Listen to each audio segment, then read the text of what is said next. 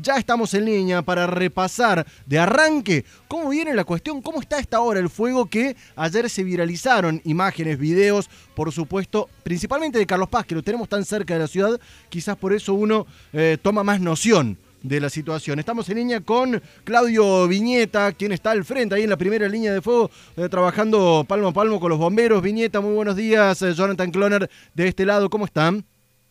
Hola, Jonathan, muy buenos días.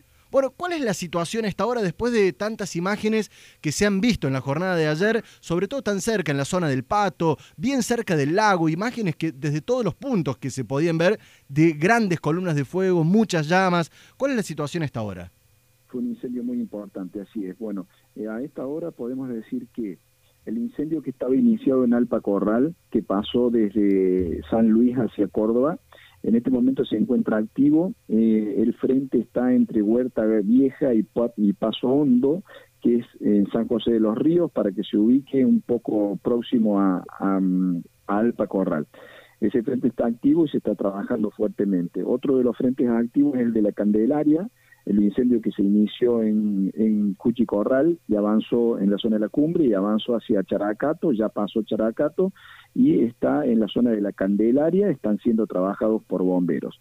Los demás incendios a esta hora podemos decir que Carlos Paz, Alta Gracia, lo que es Falda del Carmen, lo que es Villaverna, que es donde tuvimos incendios ayer en Tanti, se encuentran con puntos calientes, pero contenidos, a esta hora contenidos con puntos calientes y están trabajando bomberos tratando de enfriar bien la zona, porque a partir de las 11 de la mañana ya empiezan los reinicios y empezamos a tener muchísimo trabajo hasta las 5 de la tarde, como todos los días estamos haciéndolo. O sea, ¿esto no alcanza a ser una guardia de ceniza, sino que es un estadio anterior?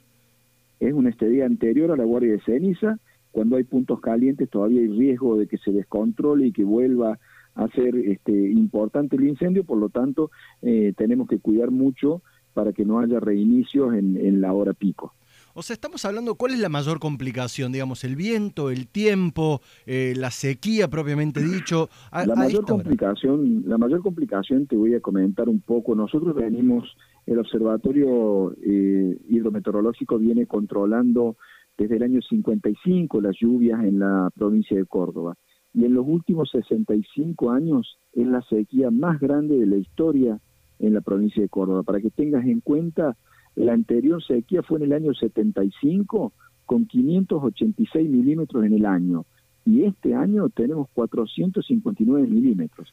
O sea, estamos en la sequía más grande de la historia en la provincia de Córdoba y eso lógicamente que condiciona 100% el comportamiento de los incendios. la pastura está sumamente seca. Digo, este fenómeno, sin lugar a dudas, e-, es, combustible para toda esta cuestión, pero charlando con eh, gente especializada, conocedores, eh, proteccionistas sobre todo, dan cuenta y acusan de que, a no ser que caiga un rayo en la zona, no debería por qué iniciarse un fuego, que, que atrás de esto está la mano del hombre. ¿Se puede confirmar esto?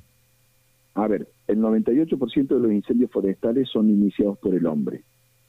Eh, no tiene nada que ver la caída de un rayo con el inicio del hombre. Hay factores naturales que, originan incendios forestales. Mucho en la zona de Córdoba, en la zona de Tras la Sierra.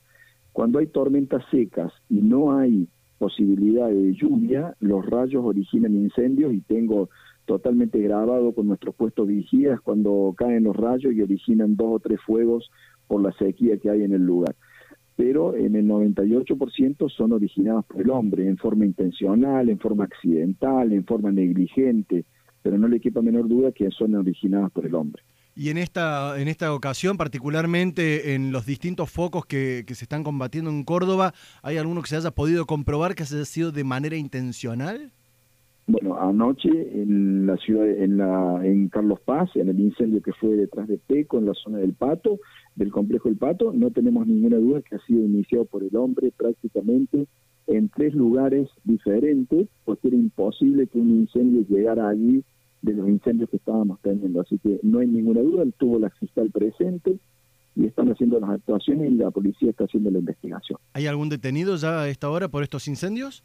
No tengo información de detenidos, eso lo maneja la policía y la fiscalía. Nosotros estamos tratando de extinguir los incendios y no ya no vemos el tema de los detenidos. Siendo mira, a ver, mirando para adelante con un poco de optimismo, hoy se podría concluir esta lucha contra los distintos eh, focos activos.